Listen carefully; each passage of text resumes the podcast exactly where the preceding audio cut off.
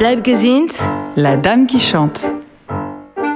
Bleibgesund, c'est une expression yiddish. Littéralement, ça veut dire reste en bonne santé. Une sorte de take care version ashkénaze.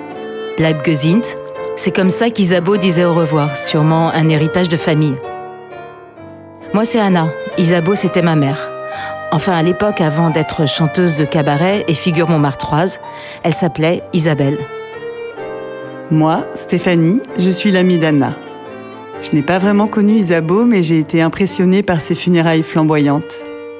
La liberté qui se dégageait dans le désordre joyeux de la foule, composée d'artistes bohèmes de Montmartre, de personnages originaux, de gueules cabossées par la vie dont elle s'était fait une famille et qui entonnaient en chœur trois petites notes de musique. Et l'idée nous est venue de raconter son histoire, d'aller enregistrer les paroles de ceux qui l'ont connue pour continuer à faire entendre sa voix. Qui était vraiment cette femme née après-guerre et marquée par le souvenir de la Shoah?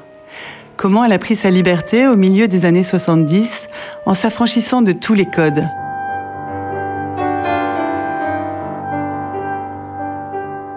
Qu'est-ce qui l'a poussée à devenir chanteuse sur le tard? Quel a été son parcours pour vouloir à ce point rattraper le temps perdu?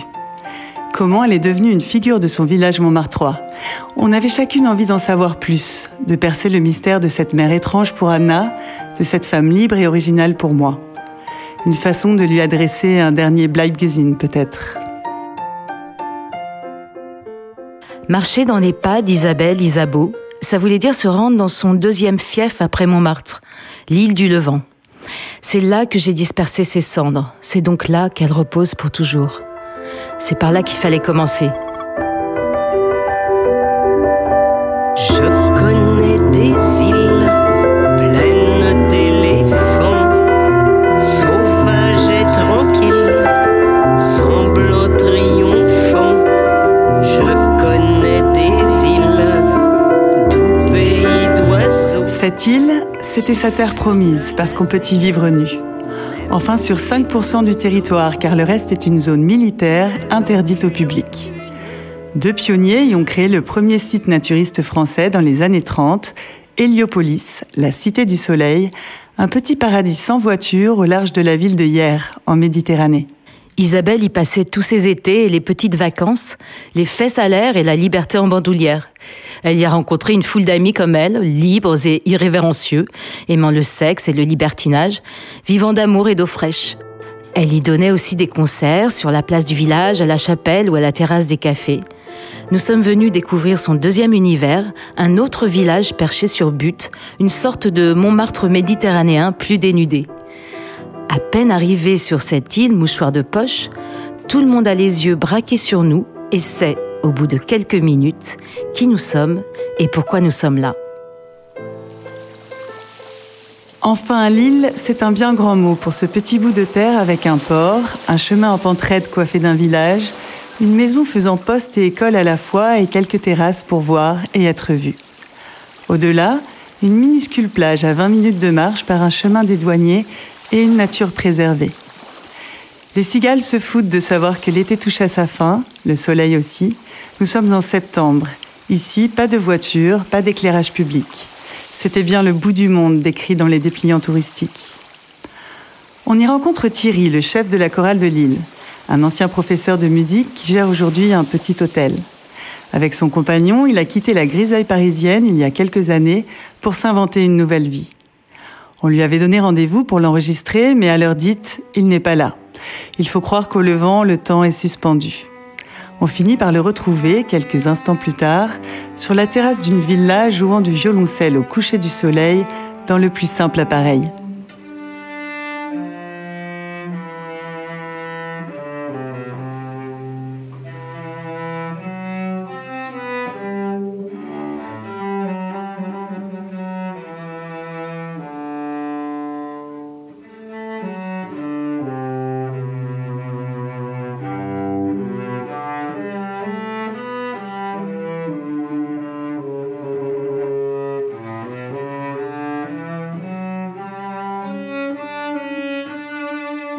Fait, euh, tout a commencé avec le- les 90 ans du domaine d'Héliopolis.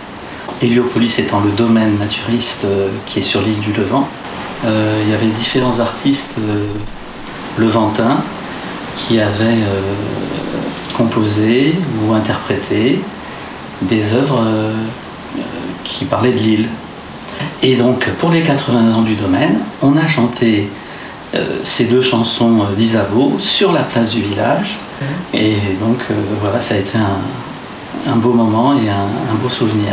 Est-ce qu'elle était un peu connue sur l'île en tant que chanteuse? Ah oui, ah oui, oui, complètement. Ah oui, parce que bon bah d'abord, euh, elle adorait l'île, donc elle venait régulièrement et elle avait à cœur de monter des programmes, des répertoires euh, chansons de la belle époque ou des années folles et euh, elle faisait partie vraiment de, des artistes levantins. Il y, a les, vacanciers aussi qui la connaissaient bien. Parce que quand il venait, euh, il venait séjourner sur l'île, euh, ben souvent euh, il la croisait, il l'entendait chanter, et pour eux aussi ça représentait, ça représentait une partie de l'île. Ben, je crois qu'elle aimait avant tout la liberté. C'est vrai qu'au Levant, on a quand même une grande liberté. Voilà, le, naturisme, je pense qu'elle y était aussi euh, très attachée. C'est vraiment un lieu aussi où on fait beaucoup de rencontres. Il y a beaucoup d'artistes qui viennent aussi séjourner et qui quelquefois euh, euh, tombent sous le charme de l'île et du coup ont envie aussi de, se produire sur l'île, de monter un, concert. Donc il y avait ce côté aussi un peu improvisé qui était, qui était très chouette. Sa, voix était vraiment très particulière et unique, euh, unique en son genre, parce qu'elle avait ce côté euh, diseuse, à la fois diseuse, parce que je crois que le, texte était très important pour elle, et puis euh, ce côté très direct, donc il y avait tout de suite une émotion qui passait. Et, puis ben, aussi ce qu'elle dégageait parce que quand elle chantait, même quand elle chantait, elle souriait. Donc euh, voilà, tout de suite elle, elle rayonnait quoi. Mm. Et ça, euh, c'était communicatif. Hein.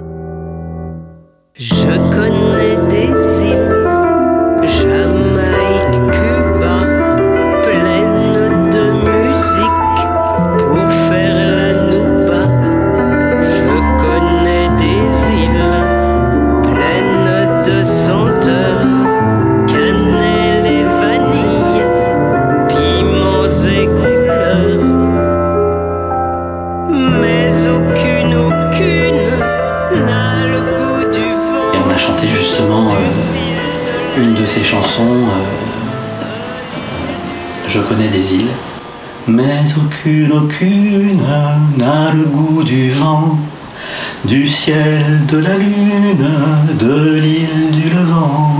Mais aucune, aucune n'a le goût du vent, du ciel, de la lune, de l'île du Levant.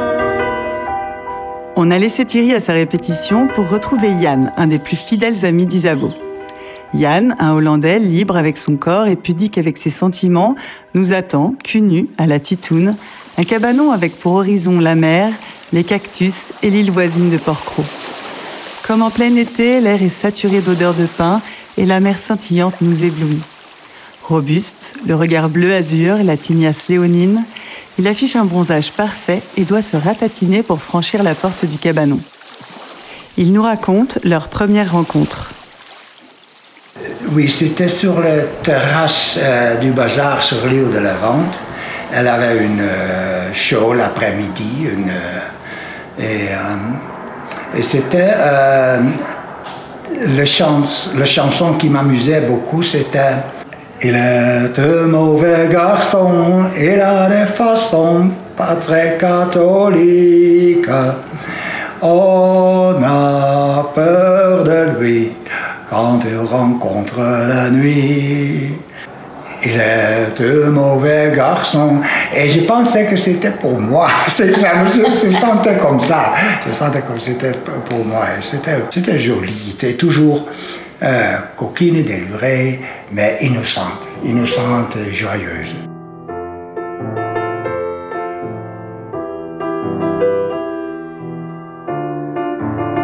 Oui, j'ai visité l'île euh, depuis 22 années et euh, euh, c'est une grande joie que je connais l'ancienne euh, génération qui, ont commencé euh, cette aventure. C'était une, atmosphère avec un savoir-vivre unique, unique convivial.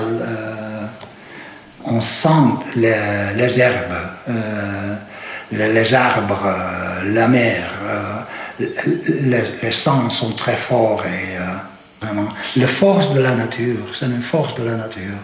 Et ma mère, qu'est-ce qu'elle aimait euh, là-bas? Les mêmes choses, hein. mais elle était un peu plus euh, coquine. elle chantait Je connais des îles, mais elle, elle était une île. Elle, elle était une île naturelle. ouais. Je connais des îles. Je connais des îles pleines d'éléphants, sauvages et tranquilles, semblantes, triomphantes.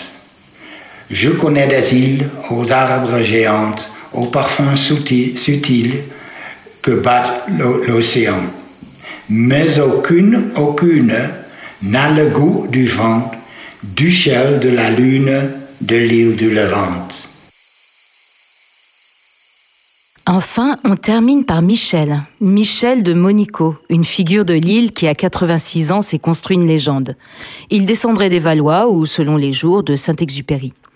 Le fait est qu'il occupe une maison en ruine, jonchée de détritus, mais à l'emplacement stratégique, avec une vue imprenable et un beau terrain. Mi-clochard, mi-intello, on l'a tout de suite surnommé le clochard céleste, pour le mélange de crasse et de raffinement de sa pensée. Il nous accueille, le pantalon sur les chevilles, balayant d'un geste large le terrain vague qui lui tient lieu de jardin, une décharge où trônent quatre chaises déglinguées en plastique. Les gradins, la scène, mon théâtre. Ah, vous me prenez au dépourvu, parce que je, n'ai rien préparé, je n'ai rien anticipé. Euh, Isabeau, euh, c'est. Alors, quelqu'un qui ne la connaît pas, c'est, une fille de Montmartre, de Paris, quoi. C'est Isabeau, d'ailleurs, elle a choisi à tort ou à raison, euh, pour certains de ses films à enregistrement, ils avouent de Paname. De Paname. C'est une, j'allais dire une panaméenne, une maman froide, avec un accent très, très, très, très spécial, très particulier, très, très parisien, toi. Comme Isabeau et sa bande d'artistes au grand cœur, c'est un rêveur qui voit le monde tel qu'il n'est pas. On n'a pas pu résister à l'écouter réciter un poème d'Isabeau. Oh Pierre Isabelle, tu ne viendras plus à ton école lorsque j'arrivais silencieuse et sombre. Déjà, tu savais. Tu sortais Tu sortais de l'ombre, hein, c'est ça, tu sortais de l'ombre. Tu ne parlais pas, jamais je n'ai su si c'était un choix, si tu aurais pu. Beaucoup de sourire d'humour et de voilà, et d'ironie, jusqu'au dernier jour où, soudain, ton cri, une plainte d'amour au cœur m'a saisi. À jamais tu restes dans mon panthéon de ces chats célestes veillant sur ma maison. Isabeau, juillet 2006. Je connais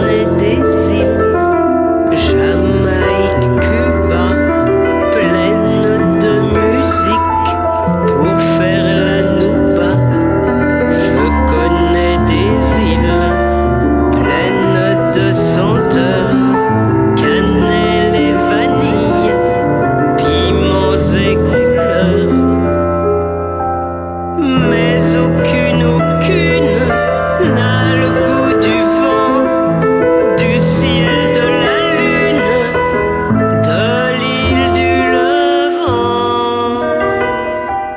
Aujourd'hui, l'ancienne génération d'Héliopolis disparaît peu à peu et le souvenir d'Isabeau reste dans les cœurs et sur les terrasses de l'île. Pour combien de temps encore? Est-ce que son âme y flottera pour toujours ou va s'évaporer au gré du vent comme ses chansons? D'ailleurs, est-ce que l'âme d'une personne a une adresse? Est-ce qu'elle habite un lieu pour l'éternité? Pour poursuivre notre chemin sur les traces d'Isabeau, il faut commencer par aller à la rencontre de ses musiciens, ceux avec qui elle a débuté et a créé son personnage. Bleibgesint Si vous avez aimé cet épisode, n'hésitez pas à nous couvrir d'étoiles et retrouvez-nous sur le compte Instagram Blabgesint Podcast.